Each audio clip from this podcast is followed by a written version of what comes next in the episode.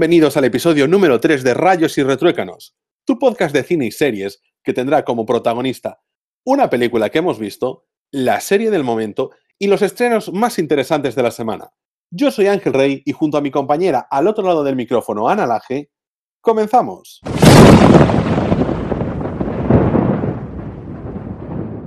Pasada la resaca de los Oscar y toda la atención que genera, en Rayos y Retrócanos hemos decidido hacer nuestro top de mejores películas del año pasado. Algo que pide ser hecho en diciembre, pero que como no existíamos, nos lo vais a disculpar. Esta es una lista de las cinco películas que, a criterio de Ana y mío, componen las cintas que más nos han gustado que fueron estrenadas el año pasado. Vale, pues el, el, top ha quedado de la siguiente manera. Después de haber votado Ángel y después de haber votado yo, ha quedado así. En quinto lugar, la película Glass, que es del director del Sexto Sentido. Eh, Shyamalan. Exactamente ese. Vale, pues eh, es la tercera entrega de la saga del Protegido, que es una saga que a mí personalmente me encanta, que he tenido muchas discrepancias con Ángel porque es una saga que para él es muy indiferente, pero para mí es una de mis favoritas y fue una película que disfruté muchísimo en el cine y, por tanto pues ha quedado en el puesto número 5. En el puesto número 4, 1917, que estuvo nominada al Oscar este año, que yo no he visto, así que esta película sí que no la he votado, esto es eh, cosecha de, Ángel, pero que bueno, tengo muchas ganas y luego ya mencionará seguramente algo Ángel cuando hablemos de, de las votaciones individuales. En tercer puesto queda mi queridísima Dolor y Gloria de Almodóvar, en segundo he puesto el Joker, por supuesto, y en primer puesto el Parásitos, que yo creo que era indudable que, iba a ser la película del año, sin lugar a dudas. Y yo creo que de, la década, sí, sí, me, me adelanto. Y ahora vamos a mencionar un poquito eh, cada uno nuestras votaciones, ¿vale? Individuales. Eh, Ángel va a hacerlo después. Yo ahora voy a, voy a explicar mis votaciones de las películas que para mí mm, me han gustado más del, año 2019. En quinto lugar puse a Rocketman con dos puntos, le he dado, eh, porque es una película, primero, a Milton Young, no es que me guste demasiado, pero me ha gustado mucho el musical que se han montado. El actor principal me ha encantado como lo ha hecho y me parece que es una historia muy bien contada, una historia que al final es la vida de un famoso que no es nada nuevo, no nos trae nada nuevo, pero lo han contado de forma muy, muy, muy, muy bonita, muy entrañable y que engancha. Yo estuve, la verdad, toda la, toda la película en el cine enganchada a, a, la, a la, historia, a la vida del Don John. En cuarto lugar he puesto Glass con tres puntos. Eh, como ya dije antes, es una de mis sagas favoritas. Eh, el Protegido es una, película que, sé que sé que no significó mucho para mucha gente, que no fue una película que haya sido muy bien criticada, pero para a mí me, no sé, me, llenó muchísimo. Cuando salió la segunda parte múltiple, la disfruté muchísimo. James McAvoy está increíble y la historia me, me gustó mucho. Pero es que el cierre con Glass ha sido magistral. Es decir, es que no, no, yo, yo creo que no hay una manera más perfecta de haber cerrado esta historia. Me ha encantado lo, cómo ha llevado eh, la narrativa el director y sobre todo ese final tan eh, em, emblemático para lo que es la figura del superhéroe en toda esta saga. Eh, de verdad, es una película muy recomendable, la saga es muy recomendable y, y aunque Ángel diga lo contrario, no le hagáis ni caso porque muchas veces cuando habla no sabe lo que dice. Es exactamente lo que sucede. Yo hablo sin saber lo que digo. Vale, en tercer puesto eh, he puesto el Joker, por supuesto, porque yo creo que ha sido, sobre todo, bueno, eh, el, papel de Joaquin Phoenix em, y lo que es la, trama de la película tan oscura para ser una película estadounidense, que ya lo habíamos mencionado cuando mencionamos los Oscars, es una película que va a, va a, marcar, va a marcar historia y ha marcado historia, ¿no? Entonces le pongo cuatro puntos. Vale, y en segundo lugar Y en primer lugar, hemos puesto, o sea, he puesto empataos, Dolor y Gloria y Parásitos. Y esto quiero explicarlo. Es decir, Parásitos es el voto de, cabeza, o sea, es el, voto objetivo porque es un peliculón y como he dicho antes, quizás es la mejor película que va a salir en, en, décadas, ¿no? Yo creo que es una película que ha marcado historia y los Oscar fue la demostración de ello.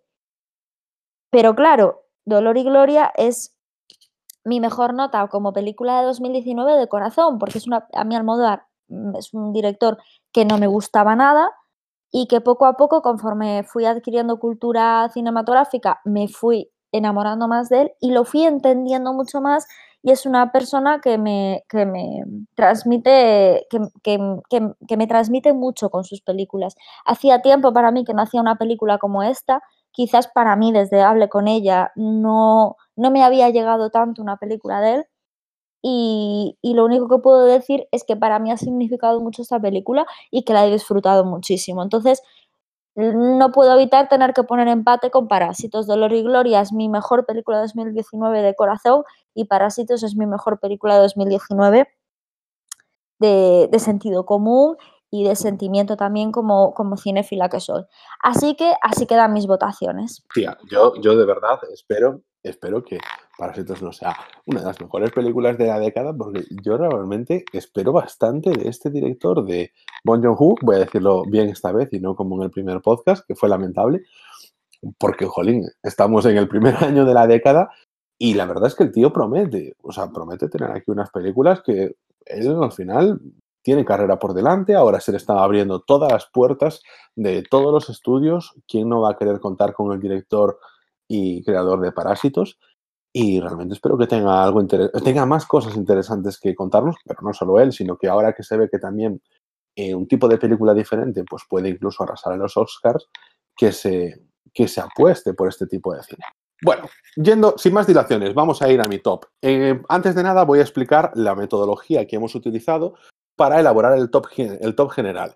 Y es que en cada uno, en su top individual, le ha otorgado un punto del 1 al 5 a las películas, siendo 5 el más alto y siendo 1 el más bajo. En este caso, eh, luego mm, hemos cada uno eh, cruzado los puntos y el resultado final ha sido eh, por orden de puntos sumados entre, entre ambos rankings. Pero bueno, vamos con el mío. En el último puesto, y con un punto, tenemos El tiempo contigo. Es una película de Makoto Shinkai, que es el director de la película Your Name, que fue aclamada el año pasado como la cinta de anime más exitosa de Japón y una de las películas que yo creo que fueron más frescas dentro del género y sobre todo porque ha tenido una proyección internacional que otras cintas de animación japonesa no han conseguido ni han podido conseguir. En el cuarto puesto he puesto una película que mm, me encantó porque tiene una temática, pues bueno, que juega siempre con esa crítica de clases, pero al mismo tiempo ha sido muy fresca en su ejecución, que es el Hoyo, que es una película española que estará disponible muy pronto, ahora en el mes de marzo, en, Netflix. En tercer lugar, he puesto Joker con tres puntos. Eh, bueno, todo lo ha dicho Ana, realmente ha sido la, actuación magistral de Joaquín Phoenix y todas esas cosas. Y esperamos que, tengan muchas más. Así como decía antes de Parásitos, espero que no sea lo mejor que haya hecho, porque es un tipo que tiene bastante potencial y aunque me guste ver a los eh, héroes y villanos fuera de sus registros habituales, también tengo cierta sensación de que ha sido tan aclamada porque no es una película de superhéroes al uso. Y entonces, pues una vez más, desprestigiando al género de superhéroes por ser una cosa menor dentro de las películas. En segundo lugar, y con los cuatro puntos que se ha llevado en el ranking general, está 1917, que siendo una película súper sencilla en, general, por la historia que trataba, está muy bien contada. Es una, no vuelta de torca de las películas bélicas, pero sí, la verdad, un, un, refresco. Un refresco porque eh, nos vamos lejos de los bombardeos y de la epicidad a una historia personal e íntima. Y, en primer lugar, pues Parásitos, como ha dicho Ana, lo tiene todo para ser la mejor película del año y así, y así ha sido. Y con esto realmente terminamos nuestro apartado de actualidad, que en esta ocasión hemos dedicado a hacer un top de las mejores películas del año pasado, y pasamos a la película de la semana.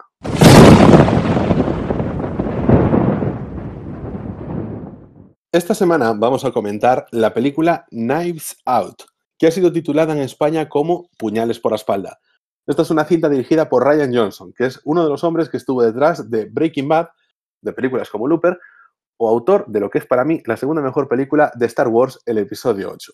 La película está protagonizada por Ana de Armas en el papel de Marta Espera un momento. Tenías que decir eso, ¿no? Eh, sí, vale, ya está. estaba, estaba en el guion y, y y lo estaba, has dicho. y estaba tallado en piedra en mi corazón.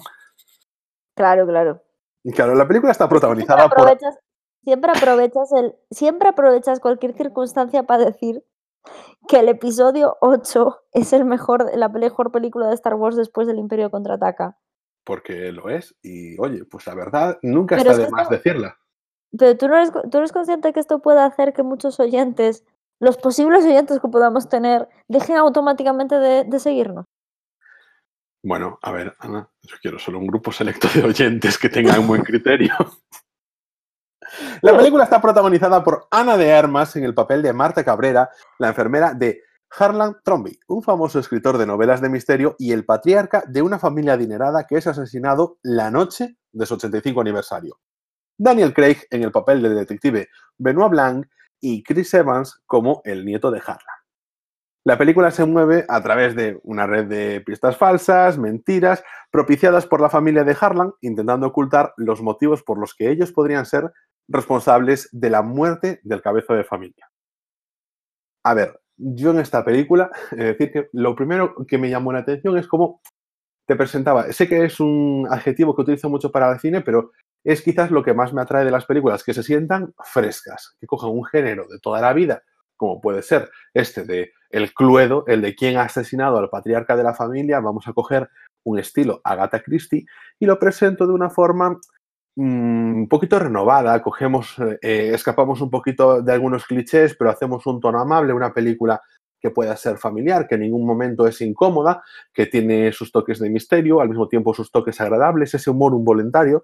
Y, hombre, yo pienso que la verdad, eh, bien conjugado, todo funciona muy bien dentro de esa película, nunca se sale de tono.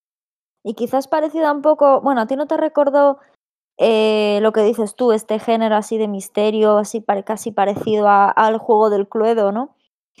Eh, ¿No te recordó un poco al teatro, a las obras tea- teatrales? Por Sí, lo que es la escenografía, la forma de actuar, la forma de narrar la historia del director y de... No, no, es que a mí me recordó, me parecía que estabas viendo una obra de teatro. Es que al final son escenas en las de, bueno, que esto se puede aplicar a muchas películas, pero un escenario principal que es la casa y conversaciones entre los personajes. No hay realmente escenas de acción más que, creo que hacia el final, ¿no? Tenemos un- una en la que hay, no, ni siquiera, o incluso cuando Marta se escapa con el personaje de Chris Evans, es simplemente una ida a un coche que en teatro se se resolvería perfectamente podría ser perfectamente adaptada y además, como juega todo el tiempo con conversaciones, mm, sí, y además es un poco, sin llegar a la hipérbole, sobreactuada en los personajes, en, los estereotipos con los que juega y entre los que se mueve. Y bueno, sobre todo eso, la historia clásica de quién ha a pesar, matado. a pesar de, te- de tener unos personajes exager- exagerados, es lo que hablaba el, el otro día contigo, que no llega a la sátira, es decir, siempre es muy creíble. Son personajes muy, muy, muy exagerados, pero son creíbles, ¿no? El- el- lo, lo que decíamos de la protagonista de Marta Cabrera con el tema de que vomita cada vez que miente. Eh, eso, bueno, pues lo, lo escuchas, lo, lo lees así en una sinopsis y parece una película de American Pie pero sin embargo lo ves ahí y, y todo encaja. Es decir, todas esas cosas, todas esas exa- exageraciones en el conjunto de la película encajan. Yo, bueno, estoy de acuerdo contigo porque es algo que me gusta cuando se juega con esa especie de realismo mágico. Es lo que, eh, ver si no lo digo mal, la suspensión de la credibilidad. De, no, de la credulidad. Bueno, nunca sé muy bien cómo se dice, pero es, yo te pongo algo que podría ser eh, ilógico o que puede romper el hilo narrativo de, un, de, una, de una serie, de una película, de una historia, pero dentro del universo que he creado no desentona. Y en este caso es lo que sucede con ella, aunque bueno, como tú me comentaste en ese momento, es algo que realmente sucede. Que tú puedas, o sea, que eh, las, haya personas que los nervios de la mentira hagan que se les cierre el estómago, incluso que les provoquen el vómito. Sí, sí, es que yo lo, yo lo busqué en internet y, y hay gente que le pasa porque han tenido un trauma de infancia, eso, e- ese trauma ha hecho que Pues de, de la misma manera que hay gente que, que la ansiedad la exterioriza, pues a través de un ataque de ansiedad, de sudor en las manos, de que le entran ganas de hacer pipí, de que le da, de que no puede respirar, pues es, es una manera de, de, reaccionar ante la mentira. Es una manera del cuerpo de reaccionar ante una situación que no le gusta. También otra cosa que, que, que, yo veo en la película es que se sientan las bases de tener un personaje que no ha sido quizás el protagonista de la película, aunque por nombre debería haberlo sido, que es el personaje de Benoit Blanc, o Mr. Blanc, como se quiere hacer llamar en la película, que es el personaje de Daniel Craig. Que, bueno, según ha dicho Ryan Johnson, pues estarían encantados ahora de hacer una segunda parte de, y de hacer una saga. Realmente es un personaje que te da para hacer películas, entre comillas, episódicas, autoconclusivas, con casos individuales, como se hacía antes con películas de eso, de Hércules Poirot, porque al final Agatha Christie pues, tenía sus novelas, se adaptaban a películas y lo mismo puedes hacer con un personaje como el de Benoit Blanc. No es que tengan grandes particularidades como detective, porque en esta película no se ha mostrado demasiado. Lo que se especulaba un poquito es que la siguiente película versase más sobre él, porque en esta no ha sido tanto. Pero creo que la verdad que es un tipo interesante como para poder hacer otras películas cada dos años, cada año y medio, y que tengamos una cinta de vez en cuando en la que podamos ir al cine a echar durante una Sí, hora, es que 40 minutos. este tema del- de los héroes que protagonizan sagas y que lo que dices tú son autoconclusivas y todo eso, yo es que hace mucho que no lo veo. Yo quizás lo último que he visto de este estilo quizás es Piratas del Caribe, que se puede decir que todo giraba alrededor de Jack Sparrow y que era el protagonista en realidad de las, de las historias y que se hacía una historia alrededor de él que tampoco es el mismo género, pero se puede decir así que ah, se ha extendido tanto la saga gracias a ese personaje.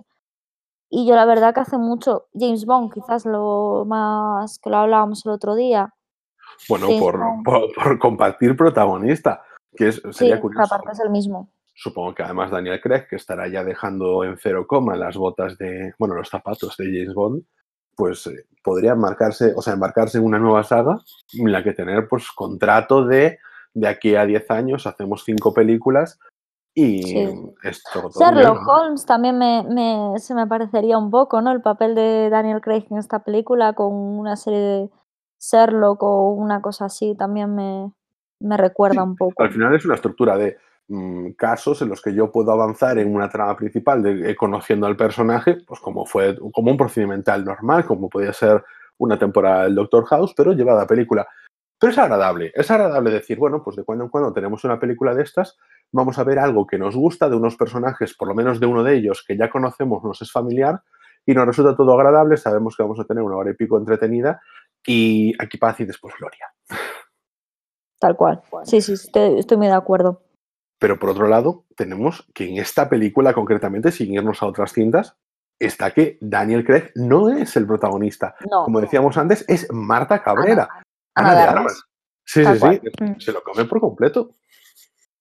Sí, la verdad es que el- el- la carrera que está llevando esta actriz llama, mu- llama muchísimo la atención porque la verdad es que en España los papeles que le han dado a la pobre con, con Mentiras y Gordas y El Orfanato, creo que se llamaba la El- serie aquella de Antena 3 El adolescente. internado. El orfanato El- era la de. no El la- Orfanato es la, es la película de, de Belén Rueda. Sí, eso, el, el internado, siempre me, me confundo. Bueno, pues aquella serie que adolescente... tú, tú no, tú no la viste, ¿no? La del internado. Yo empecé a verla como todo el mundo porque estaba de moda, pero es que No, aquello no, no no, es que yo, yo ni la empecé a ver. Yo la empecé a ver, yo creo que debí Yo de ver cuatro o cinco capítulos, pero es que aquello no había... Yo, de verdad, es que, es que... yo conocí a Ana de. Armas por mentiras y gordas. Ah, no, hombre, yo la conocí en el internado, yo la conocí en el internado.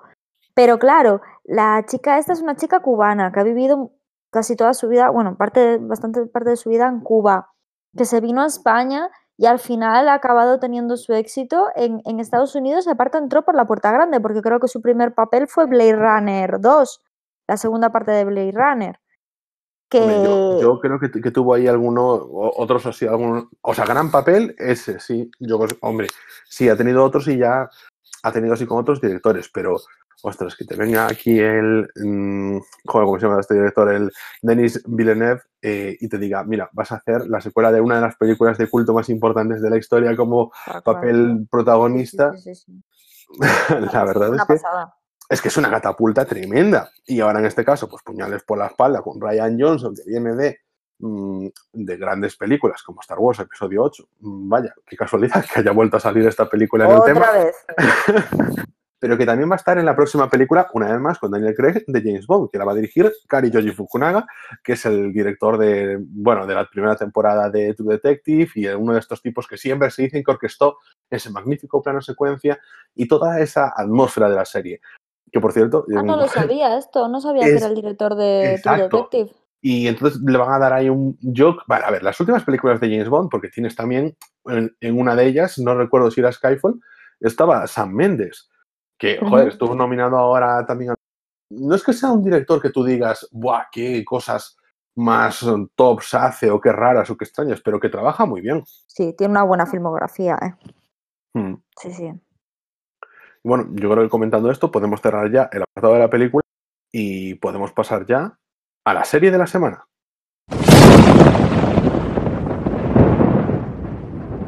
La serie que comentaremos esta semana no es otra que Watchmen. Es una serie que retoma el universo creado por Alan Moore y Dave Gibbons con los dibujos y comienza después del final del mismo, es decir, continúa la historia del cómic. La serie está ambientada en un, universo alternativo en el que los vigilantes enmascarados son tratados como criminales en lugar de como héroes. En un primer momento parece que la serie es completamente nueva, ya que han pasado más de 30 años desde los últimos acontecimientos narrados en el cómic de Watchmen. Por lo que, como decía, en un primer momento no parece Watchmen, es decir, no, te, sientes en, no te sientes en la historia de Watchmen eh, antigua. Y pasa como de puntillas por eh, diferentes referencias de, la historia del cómic. Además, se presentan personajes completamente nuevos, tramas distintas y una de las cosas que más llama la atención es que los primeros capítulos solo se hacen menciones vacías hacia alguno de los personajes más emblemáticos de Watchmen. Es decir, como dije antes, pasa muy de puntillas, lo que da lugar a pensar que la historia es completamente nueva y que simplemente se basa un poco en el mundo de, esta historia, ¿no? Pero poco a poco, capítulo a capítulo, el círculo se acaba cerrando hasta llegar de nuevo al Watchmen original. Como espectador te quedas completamente loco con este cambio y con este giro de los acontecimientos. No sabes muy bien cómo has acabado ahí, pero ahí estás y terminas empatizando con los personajes nuevos de la serie por precisamente por este hecho, ¿no? Bueno, ahora voy a eh, contar un poquito de lo que trata la serie, lo que es la trama de la serie actual y es que la trama transcurre en Tulsa, Oklahoma, durante el año 2019, es decir, sería la actualidad, y un grupo de supremacistas blancos, llamado el Séptimo de Caballería, utiliza la, máscara emblemática de Rosars para luchar contra las minorías. Y la policía que imponen eh, reparaciones históricas especiales para las víctimas de la injusticia racial. En la víspera de Navidad del 2016, durante un evento que se conoció como la Noche Blanca, el séptimo de caballería atacó las casas de 40 policías de Tulsa. De los que sobrevivieron, solo dos permanecieron dentro de la fuerza policial, que fueron la detective Angela Abar, que va a ser la protagonista de esta nueva historia, y el jefe Jude Crawford. Después de este hecho, la policía toma la medida de utilizar máscaras y no revelar su profesión para salvaguardar, su seguridad y la de sus familias. Esto permitió que los vigilantes enmascarados pudieran trabajar junto a los oficiales en la lucha contra, contra la caballería. Pero volvemos al principio. Te iba, a, interrumpir un momentito porque aquí hay una cosa que me gustó mucho, que, sabes, que comentaron solo al principio, que se pasó como un poquito por encima, que es como jugaban con el tema de, de esto, de la, de la reparación por las injusticias cometidas ante los negros durante la película, que era lo que nos mostraban un poquito al principio, y cómo utilizaban el término de refordaciones. Eh, por lo menos en, el, en, la traducción al español lo utilizaban así, porque en este futuro el, el, el presidente del gobierno es eh, Robert Redford, el actor. Eh, y, y, vemos también otras cosas que también me parecieron bastante guays en la película, que es como, estamos en 2019, pero no exactamente en nuestro 2019. Mm, si no me equivoco, no había smartphones, eh, la tecnología evolucionó de una forma diferente. Eh, y entonces eso, sabes, te decía que al final, eh, con ese punto de inflexión que fue el tema del, del, calamar al final del Watchmen original y de cómo la Guerra Fría no terminó como terminó, tuvo consecuencias en la tecnología. Y son, una vez más, volviendo a lo que tú dices de la sutileza, esas cosas que nos han puesto de fondo, pero que hace tan rica esta serie que te juega Sí, con sí, sí, completamente. muchos términos, pequeños cambios, cosas que a lo mejor no son principales en la trama, que bueno, pueden tener un poquito más de relevancia, como es el caso del presidente Redford hacia el final, pero que, que son curiosas porque te hacen un perfil del mundo de Watchmen, de ese, de ese nuevo mundo que ha creado al final eh, Lindelof, porque era algo sobre lo que no estaba escrito, cómo se hace esa traslación de ese final a la actualidad, pero muy cuidada. La verdad es que la serie está al detalle y eso, eso está bastante guay.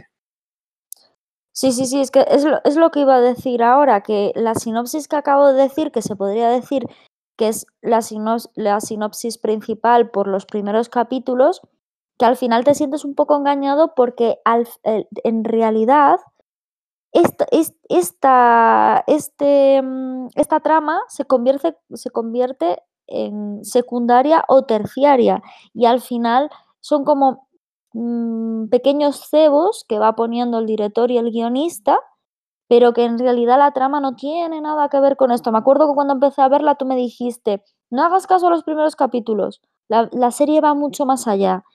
Y de repente, a mitad de serie, aparece el personaje, bueno, la emblemática Lauri, Laura Blake, y te quedas impresionado, ¿no? Dices, pero, pero ¿qué hace esta mujer aquí? O sea, eh, esto era un mundo sobre Watchmen y ahora de repente están empezando a aparecer personajes de Watchmen. ¿Qué sentido tiene esto? Y, y, y hasta llegar al capítulo final, que es cuando, bueno, quizás el, el, el octavo, el, el, penúltimo, que es cuando ya todo empieza a cobrar sentido, ¿no? Y, y te sientes, pues eso, te acabas sintiendo engañado porque has, has, acabado en un sitio, lo que decía antes, como espectador has acabado en un sitio y no sabes muy bien cómo, ¿no?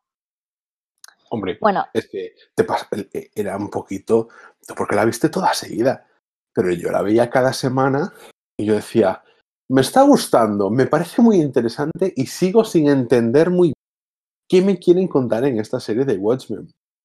Y ahí dices tú, cu cu cuando entra Lori Blake, en el, en el, primer capítulo aparece Ozymandias y tampoco tienes muy claro que sea él, porque no. está en un uh -huh. castillo apartado del mundo sin que parece que tenga ningún tipo de conexión con el resto, con unos sirvientes extraños que le dan una cerradura, una, cerradura, ay Dios mío, una herradura y que parece que no, no les funciona bien el cerebro, sigue sin entender por qué.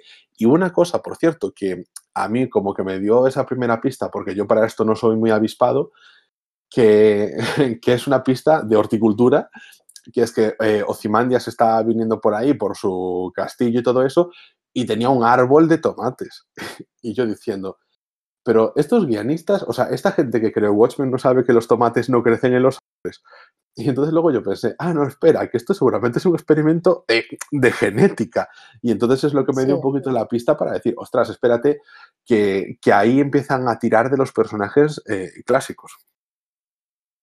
Sí, sí, sí, sí, es que aparte al final, la trama principal te das cuenta que, el, que, que el, las protagonistas son en realidad lo, los personajes principales, pero hasta que llegas hasta ahí, es, es que dices, pero que, ¿qué concho, qué concho pasa aquí? Pero lo que dices tú, estás descolocado durante toda la serie. Sí, me está gustando, me engancha, pero ¿qué me estáis intentando decir? O sea, no, no entiendo la finalidad de esto. Eh, sacar algo basado en el mundo de Watchmen y hasta que todo cobra sentido y de qué manera, ¿no? De qué manera. Em, bueno, eh, ahora mismo eh, vamos a, para terminar un poquito, vamos a, debatir sobre los aspectos y puntos claves más importantes que hemos visto durante, durante la serie. Y una de las cosas que comentábamos tú y yo, Ángel, era sobre todo que era muy importante las diferencias entre el cómic, la película y cómo trata esas diferencias la serie, ¿no? Y no sé qué piensas sobre esto, Ángel. Em, ¿Tienes algo que decir? no, no, no tengo nada que decir. Vamos a ver el calamar. Vamos a ver. que es algo que, que, joder, que tú y yo ya hemos hablado, que es quizás lo que más te llama la atención, que si tú has venido de la película y no te has leído los libros, te encuentras con llueven calamares del cielo, ¿qué sucede aquí? Quien venga del libro, pues oye, pues ya tiene un poquito de referencia de será por esto, digo yo, por el final. Pongámonos en situación, al final de Watchmen, el cómic, eh, Ozymandias crea un calamar gigante que aparece de la nada y eh, se instaura en el centro de, que era Nueva York, ¿no? Sí, era Nueva York. Bien, pues se queda instalado en el centro de Nueva York, mueren millones de personas. Tres millones de personas, sí. Se crea el caos y entonces eh, aquí juegas con que el, miedo por esa amenaza extraterrestre hace que Estados Unidos y la Unión Soviética dejen de competir para matarse y destruirse y que el mundo se vaya a la mierda. Ah, sí, evitarla. Evitar evitar, exacto, evitar la guerra nuclear a través de un ser poderoso que, que, les transmite miedo y entonces el miedo hace que se preocupen por, por, lo que les hace sentir miedo y que se dejen de preocupar por tonterías como es hacer una guerra sin sentido, ¿no? Al final viene, viene a decir eso. Pero la película en realidad no tiene nada que ver con el final del cómic, pero sí el fondo de lo que dice, ¿no? Sí, y yo, yo soy defensor del final de la película, una vez más aquí ganándome el haterismo de, de la gente que no nos va a oír porque no nos escucha nadie, pero cuando hoy nos está, Hoy está sembrado, hoy está sembrado. Claro, pero es que yo, yo defiendo mucho la película de Snyder porque ese final me pareció mm, no, o sea, tú dices, me habéis dicho en anteriores ocasiones, el final del pulpo, pues es a lo mejor un poco infantil. Yo no me voy a infantil, creo que me tiene simplemente más sentido. El final de la película consiste en que Ozymandias quiere una radiación del mismo tipo que la que genera el Doctor Manhattan y hace que esos millones de personas mueran igual, pero que la culpa se le eche al Doctor Manhattan. Un hombre que era un hombre de carne y hueso y ahora va más allá, es como un dios, pero que todo el mundo tiene como referencia que existe, que se ha ido a Marte y que, y que saben que está ahí y entonces que le pueden temer porque saben cómo es, porque ha estado en, programas de televisión, porque lo conocen, porque ha sido un héroe y sin embargo les ha traicionado. Y ese miedo me parece mucho más eh, legítimo, me parece mucho más racional que el del calamar, que pasarán los años y como siempre la gente se olvidará, pero la figura perpetua del Doctor Manhattan en Marte, esa luz, esa radiación azul que emite, eso es un recordatorio constante de que hay un hombre que no es un hombre, que es más poderoso que todo el planeta entero y que podría hacerlo desaparecer si a él le apeteciese, porque no ha dado ningún tipo de explicación de por qué ha sucedido eso. Y el doctor Manhattan lo entiende y se marcha y dice, pues es que me parece lo más lógico, por algo eres el hombre más listo del planeta, señor Ozymandias. Y entonces a mí eso me ha parecido mm, perfecto. Y aquí la serie, pues te juega un poquito con eso, con, bueno, vamos a hacer el recordatorio con las lluvias de los calamarcitos, porque si no la gente pues como que se le pasa el miedo. Yo es que el tema del calamar, yo bueno, yo soy defensora del, del, final original del cómic, ¿no? Y a mí una de las cosas que me llamó la atención es que yo creo que el tema del calamar la película lo omitió, porque sí que es cierto que un final con el calamar quedaría muy absurdo, no sé, en una película como la que hicieron de Watchmen la vería incluso infantil, no encaja con el tipo de tono y el tipo de, de historia que contaron en, en Watchmen la película. Y una de las cosas que más me ha llamado la atención de esta serie es que meten lo del calamar, pero no solo eso, lo que acabas de decir tú, meten lo de los calamarcitos. Con el logaritmo, ¿te acuerdas que decía Ofimandias que ponía un logaritmo para que, se, para que no se repitiera los, los calamares que caían cada X tiempo y no sé qué, para que la gente no supiera cuándo va a caer, etcétera, etcétera, etcétera? Y todo eso encaja, encaja perfectamente, o sea, no, no se siente ni ridículo ni infantil, encaja todo perfectamente, lo que decíamos antes de puñales por la espalda, ¿no? Esos personajes, eh, personajes exagerados que en ese tono encajan a la perfección. Pues aquí yo creo que lo hicieron bárbaro, porque eh, consiguieron continuar con el final de la trama de, del cómic de Alan Moore a la perfección. Y, a mí es una cosa que, me ha encantado y que, joder, que, que, hay, que, hay que valorar, ¿no? Pero luego también, claro, hay, hay que valorar ese universo nuevo que trae la serie, porque al final aunque sí que decimos que al final de la serie te das cuenta de que todo, que es un círculo que se cierra y todo al final es una, eh, lo que pensamos que es un, una serie basada en, en, el mundo de Watchmen, en realidad es una continuación del cómic de, de Alan Moore, sí que es cierto que hay un universo, todo un universo nuevo que ha creado el, el, el director de, de la serie.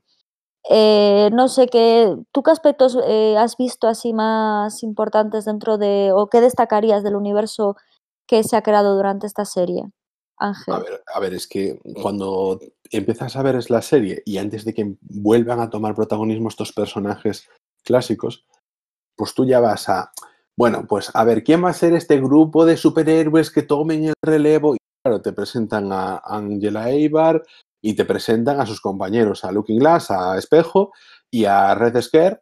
Y tú, claro, ves ahí al final a un tipo paranoico como, como Espejo que tiene, eh, luego lo sabes, ese miedo por cuando apareció el calamar y se considera, que va a ser protegido de los peligros teniendo es, todas esas protecciones de cinta de espejo eh, por su casa y su máscara que tiene, jolín, yo creo que tiene para tener una buena trama propia en una serie incluso propia, porque es un personaje que, que trae sus complejidades.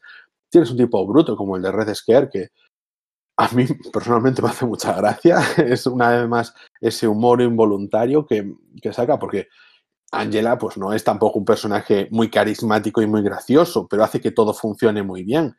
Pero sí. Espejo, tú ves que Espejo tiene mucho donde tirar. Red Scare es un tipo que está ahí para ese humor bruto, pero que funciona muy bien. Tienes Ocimandias, es que está, que está tremendamente bien construido. Pero bueno, no vamos a ir a él porque es de los clásicos.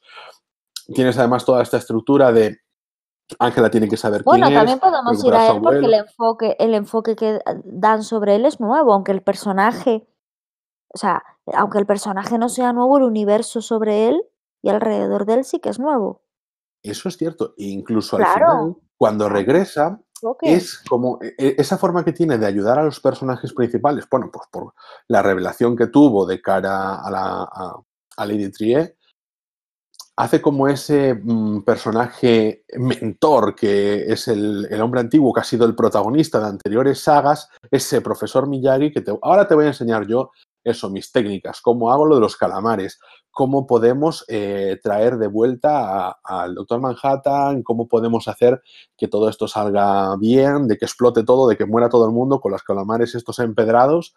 Pero bueno, yo voy a salvar la situación porque soy el hombre más listo del mundo y ahora mi nuevo papel, no de persona que tiene que enfrentarse al Doctor Manhattan porque el mundo se va a destruir y es un paso a seguir, sino que vamos a salvarlo de otra forma hombre, está guay, pero yo, eso no lo sabemos hasta el final. Durante toda la serie se nos presenta este nuevo equipo y sobre todo el pasado de Ángela, que está bastante interesante, y a Lady Trier como villana. Como sabemos que esa persona oculta algo, es demasiado inteligente como para no ser uno de los buenos y que se muestre desde el principio. Sabes que algo no va bien, sobre todo desde el momento en el que llegas y te encuentras que tiene esa estatua de Osimandias, que luego sabemos que realmente no era una estatua como tal, ahí haciendo un Han Solo de manual. Que eso está genial. Es que tiene tantos detalles la serie, ningún gag, ningún, ningún plano de estos que enfocan hacia el fondo del dormitorio de Lori Blake, nada es en vano. Todo está muy bien hilado. Entonces. Es que todo, todo, todo, todo. Todo, Incluso o sea, el, capítulo, el, capítulo, tía, el capítulo en blanco y negro, el de Justicia Encapuchada, sí. que te presenta un personaje del pasado, si te fijas, estamos jugando con los personajes de este presente, los personajes del anterior Watchmen y los primeros personajes de Watchmen, los Minute Maid. Sí, eh, sí, sí, sí, sí, He dicho Minute Maid. Es que... sí, exactamente. Bueno, bueno, el de Justicia Encapuchada es un capitulazo. No se, puede, no, se, no se puede ser natural en este podcast. Bueno, yo le dije antes Laura Blake. bueno, eh, y ahora que hablas de eh, justicia encapuchada, otro tema importantísimo en esta serie, aparte de lo que estás diciendo tú, del tema de, de, que cada detalle está cuidado al milímetro y que te das cuenta de que, de que, de que te están engañando durante toda la película. Eh, la verdad es que el podcast de, de, hoy, tanto con la película como con la serie, va un poco de eso, ¿eh? pero es el racismo, o sea, es una trama muy latente durante toda la película, una cosa que, que comparte un poco con el cómic de, de Alan Moore, quizás a mí esto era una de las cosas que a mí me divertían de cuando entras en, en redes sociales, en Twitter en este caso, y ves como alguien lanza la piedra y, y, se esconde y todo el mundo de repente.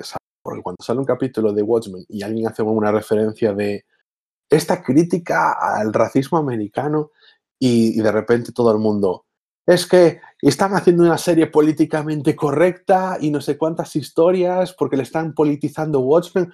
Watchmen siempre fue súper política.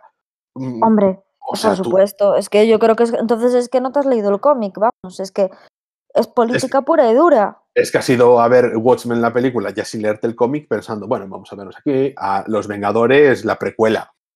Tal cual.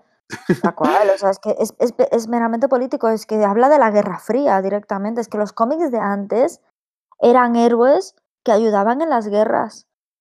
Superman, joder, se ve perfectamente en el Capitán América, por ejemplo. Pues se ve ya Vengadores, o sea, los héroes de antes. América, coge el Capitán América Soldado de Invierno. Eso es un thriller político de manual. Completamente. Y me pongo a favor de, de Estados Unidos y defiendo de las guerras de Estados Unidos. Y el tema de la Guerra Fría estaba muy presente. Eh, o sea, Watchmen es 100% político. Es más, es que también Alan Moore también hizo V de Vendetta, que V de Vendetta es, otro, es otra historia política más. O sea, es que es un autor muy, muy... Aparte, el, Alan Moore es, es un anarquista reconocido un anarquista reconocido que es una persona que está involucrada con ese tipo de pensamiento, apolítico, político o como tú quieras, pero está involucrada en esas cosas, está involucrado en esas cosas. Entonces, por lo que dices tú, será gente que no habrá leído el cómic de Watchmen y que se piense que esos son los que Vengadores. Te comenta, que te comenta de repente, oh, es que habéis venido vosotros la serie de los superhéroes. no, tío, si, si, estás out, estás out y bueno, pues si haces el ridículo, como, como ha hecho todo el mundo en su vida en Twitter en alguna ocasión, excepto quienes no, han tenido la suerte de no tener nunca Twitter. Pero, jolín, el tema del racismo, volvemos una vez más a este tema que es recurrente en los podcasts, lo que hablamos nosotros, lo que hablas tú siempre, la sutileza. Qué bien lo ha tratado, de una forma en la que no era el protagonista directo de la trama, porque te cuenta las historias de los superhéroes y todo eso, pero está siempre presente y te lo dejan de Cuando forma se hacen las cosas con naturalidad y como dices tú que yo digo, sutileza, es que a mí me encanta. Lo disfruto tanto cuando las historias es, es, te quieren decir algo, pero te lo dicen tan bien y tan bonito. y esto es un ejemplo de ello, ¿no? Lo, es que no es el protagonista el racismo, no es una, un no cartel... Es, pero, pero, pero, pero, sí que lo es, quiero decir, no está, delante, no está en la primera fila, pero está siempre en la serie caminando. Forma parte, forma parte de ella. Sí, y eh, hay el punto que a mí me pareció, me pareció un guiño, como un... Eh, no sé definirlo muy bien, pero es cuando hacen la serie esta sobre los Minute Men originales, y te tratan a justicia encapuchada como un hombre blanco. Yo es que no recuerdo si este era rubio. Y claro, cuando tú ves el capítulo dices tú, pero si este es un señor negro, pero en la sociedad americana no les cabe la cabeza durante además eh, la serie, te juegan con lo que comentábamos antes, las reformaciones, como ese niño de la escuela que seguramente escuchó a sus padres quejarse de que es que ahora los americanos tenemos que pagar por lo que ha pasado aquí hace tantísimos años, eso es agua pasada no vamos a reabrir heridas. ¿Por qué les tenemos que pagar por algo que hicieron nuestros antepasados? Eh, si ahora todos somos iguales, todos somos iguales, pero bueno, tú has generado eh, una desigualdad de base que no ha permitido que te haya igualdad de oportunidades entre los ciudadanos de la misma zona. Entonces, pues bueno, pues esto hay que corregirlo, es algo que, bueno, pues durante mucho tiempo se ha tratado en Estados Unidos. Nosotros desde España no, no lo tenemos en el centro de la polémica, pero ellos sí. Sabemos que cada año pues hay muchos asesinatos de um, racistas y tenemos el problema de la violencia policial hacia la, población afroamericana, que sabemos que está ahí presente y que una película como, o sea, una serie como Watchmen, aquí esa parte no incide tanto, a lo mejor no le das tanta importancia, pero al final es una serie estadounidense y allí eso, explicarlo también. Una anécdota súper rápida y es que a Benioff y Way, si no me equivoco, son los um, showrunners que estaban detrás de Juego de Tronos, se les había encomendado hacer una serie sobre la guerra civil estadounidense en la que el bando del sur ganaba y la esclavitud se perpetuaba. Si no recuerdo mal, iba un poquito por ahí los tiros. Bueno, pues como es, un tema súper candente, pues todo eso se paralizó, se fue atrás y todo eso. ¿Por qué? Porque cuando tú coges a dos señores blancos, pues vas a contar sobre los temas de la esclavitud y vas así de cara y llevándote tú todos los galones, pues la gente se te echa encima.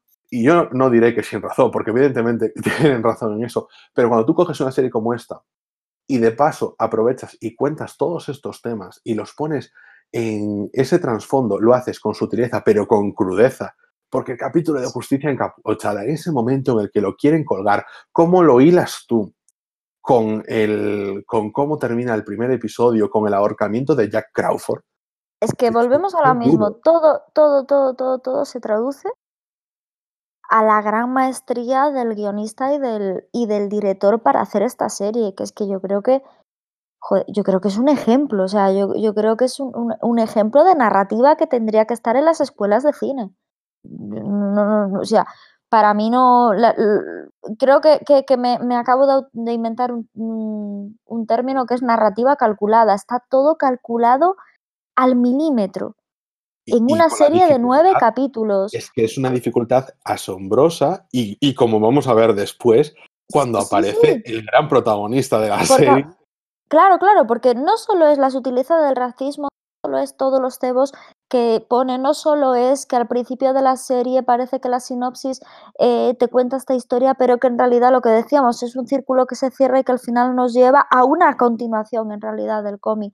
No solo eso, es luego es la forma como lo cuenta, que vamos ahora a hablar de una de las cosas que más nos llamó la atención, que fue esos saltos temporales y esa narración en tres tiempos sobre el Doctor Manhattan, es decir, cómo consiguen transmitirnos que el Doctor Manhattan vive en el pasado, en el presente y en el futuro. Y lo hacen de manera magistral y lo hacen llevándonos al camino para cerrar ese círculo, ese, esa historia, esa gran historia que, que nos ha traído eh, Damon Lindelof.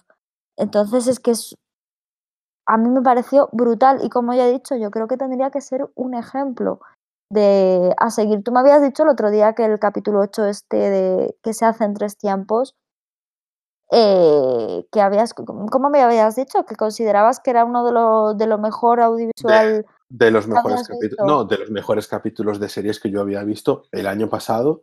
Joder, y te puedo decir a lo mejor, uff, eh, en mi top 10 de capítulos de la década, por hacer top, de los últimos 10 años, del decenio, ¿sabes?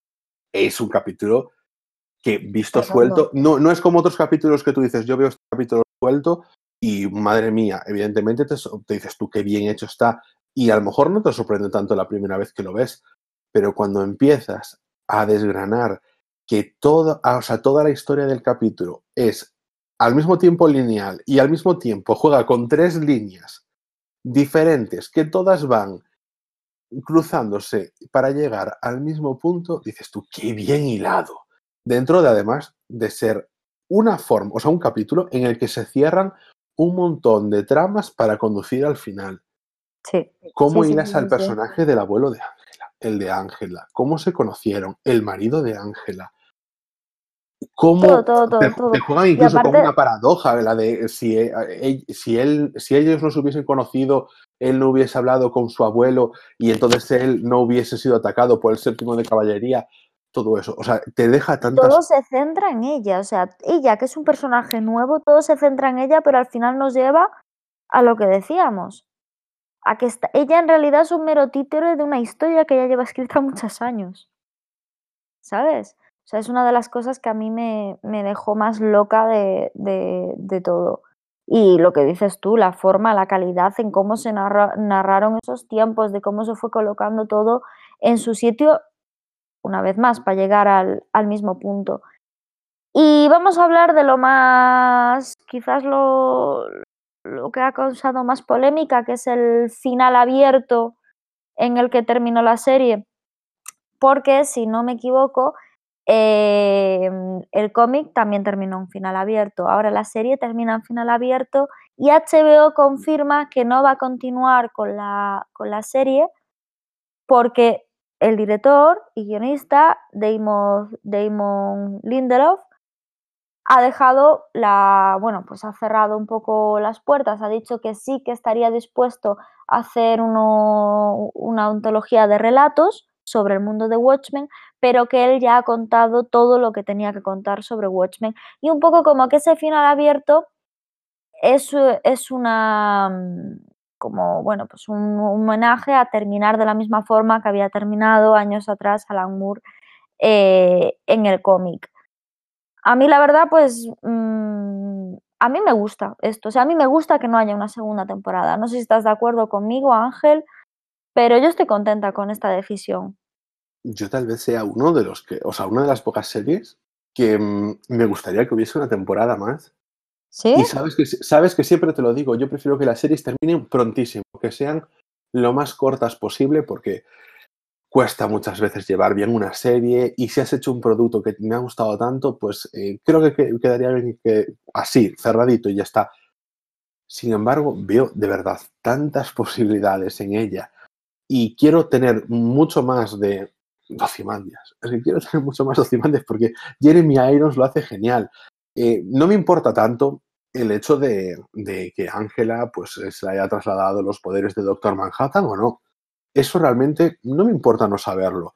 Yo, joder, acepto que las cosas pueden quedar sin resolver y los finales abiertos o con cliffhanger, me da igual, pues que, es así porque es parte de la vida, no sabes todas las respuestas a todo y ya está.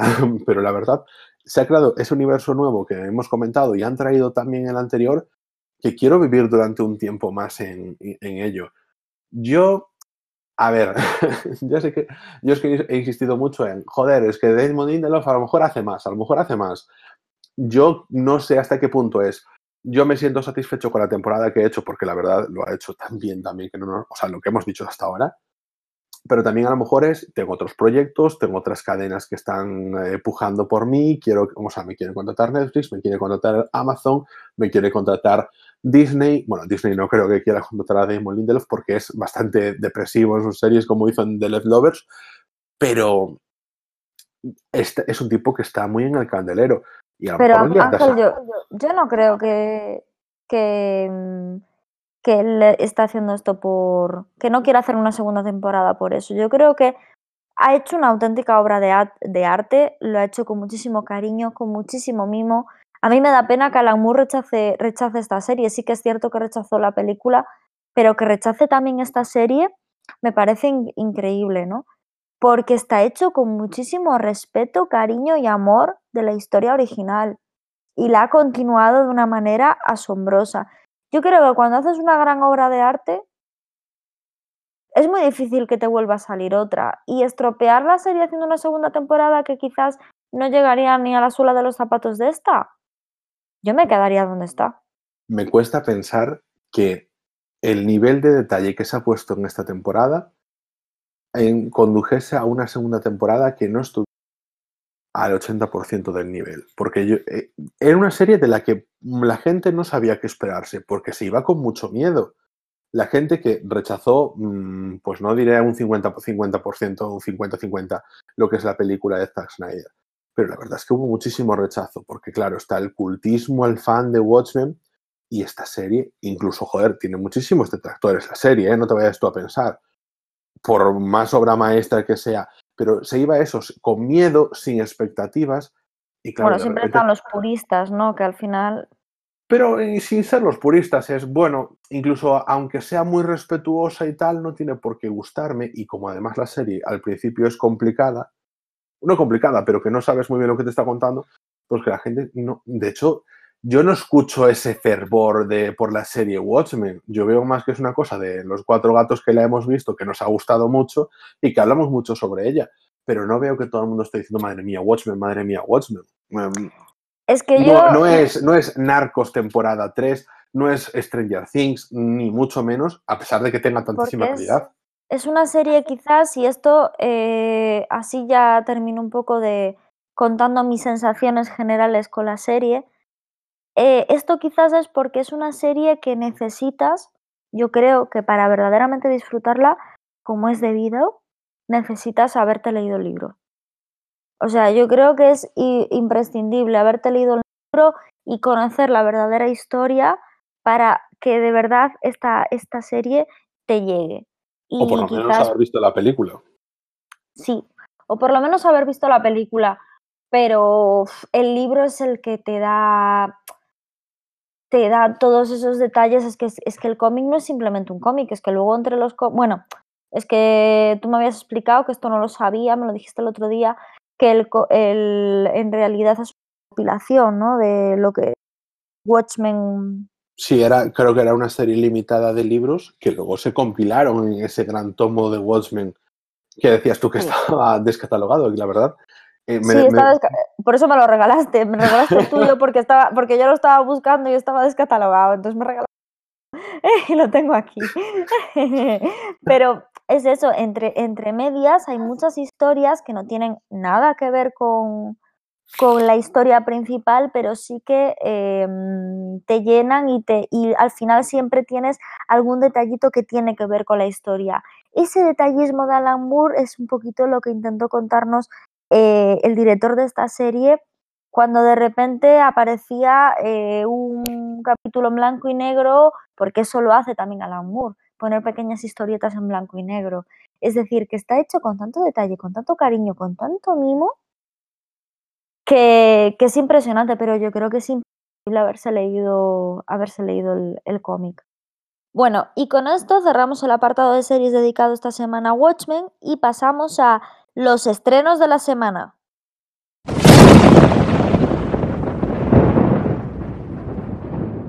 Antes de nada, mm, me gustaría eh, poder comentar que yo, además, o sea, yo tengo un estreno que me apetece mucho, pero realmente en los cines de mi ciudad no está, que es eh, la famosa invasión de los osos en Sicilia. Es una película de animación francesa que, mm, por la técnica de dibujo y por los personajes protagonistas me parece entrañable y la verdad es que tenía ganas de verla. mm, Me parece una película alegre, que me lo puedo pasar bien y sin muchas pretensiones, pero tenía algo bonito que, que consumir. Pero bueno, como lamentablemente no están en mi ciudad, pues entonces me conformo con el segundo estreno que más me apetece ver, que es El hombre invisible. Pues el remake de la clásica historia en la que tienes una protagonista y que se ve acosada por un hombre sin sombra, como lo fue en su momento Kevin Bacon o en la historia original. En esta película, eh, primero encontramos lo más interesante para mí, que es mm, que está producida por Blumhouse, que es la productora de las franquicias de Insidious, Paranormal Activity o La Purga. Y en este caso, pues yo espero que le den ese toque, que es un poco diferente, ese- una vez más, ese refresco al género clásico de terror que, bueno, pues aporta algo diferente. Y entonces, eso a mí, la verdad es que me mola. En el, el tema de esta película, vamos a ver. Cecilia, que está, está interpretada por Elizabeth Moss, rehace su vida tras recibir la noticia de que su exnovio, un maltratador empedernido, ha fallecido. Sin embargo, su cordura empieza a tambalearse cuando empieza a tener la certeza de que en realidad ese tipo sigue vivo. Promete tensión al estilo Blumhouse y, oye, yo simplemente le pido que, tal y como dice Ozymandias en el último capítulo de Watchmen, que por lo menos me dé un buen entretenimiento. Y yo, por el contrario, me voy a una película más, eh, bueno, menos estadounidense. Me voy a una película europea que no sé si se va a estrenar en los cines convencionales. Eh, me imagino que estará en cines de, bueno, un poco de lo que antes se llamaba arte y ensayo, ¿no? Eh, se llama la película Reina de Corazones. A mí especialmente me tiene muy buena pinta y he visto que tiene muy buena crítica. La trama eh, está protagonizada por Annie, que es una exitosa abogada que vive en una casa de estilo modernista con sus dos hijas y con su marido Peter, que es un reputado físico. Entonces aparece Gustav, que es un hijo que pertenece a una relación previa de Peter. Y esto pone patas para arriba la armonía que reina en la vida de lo que en principio parece ser un movimiento liberador para ella, pronto se convierte en una historia de poder y, y traición que tendrá consecuencias devastadoras en su vida. La trama, la verdad es que promete y yo creo que, que, es una buena opción para aquellos bueno, que nos gusta el cine europeo, a mí me encanta, y ojalá tenga la oportunidad de poder verla, que la echen en algún cine cercano a, a donde vivo. Ángel, yo no creo que tú tengas ningún problema. muy gracioso. Yo no la he visto en los próximos estrenos en, en los cines norte. Bueno, vamos a ir cerrando. Esto ha sido todo por esta semana. Esperamos que lo hayas pasado bien. Recordad que estamos disponibles en Spotify, en eBooks, en Apple Podcasts y en casi cualquier aplicación de podcast. Podéis contactar con nosotros en arroba que es la cuenta oficial del podcast en Twitter.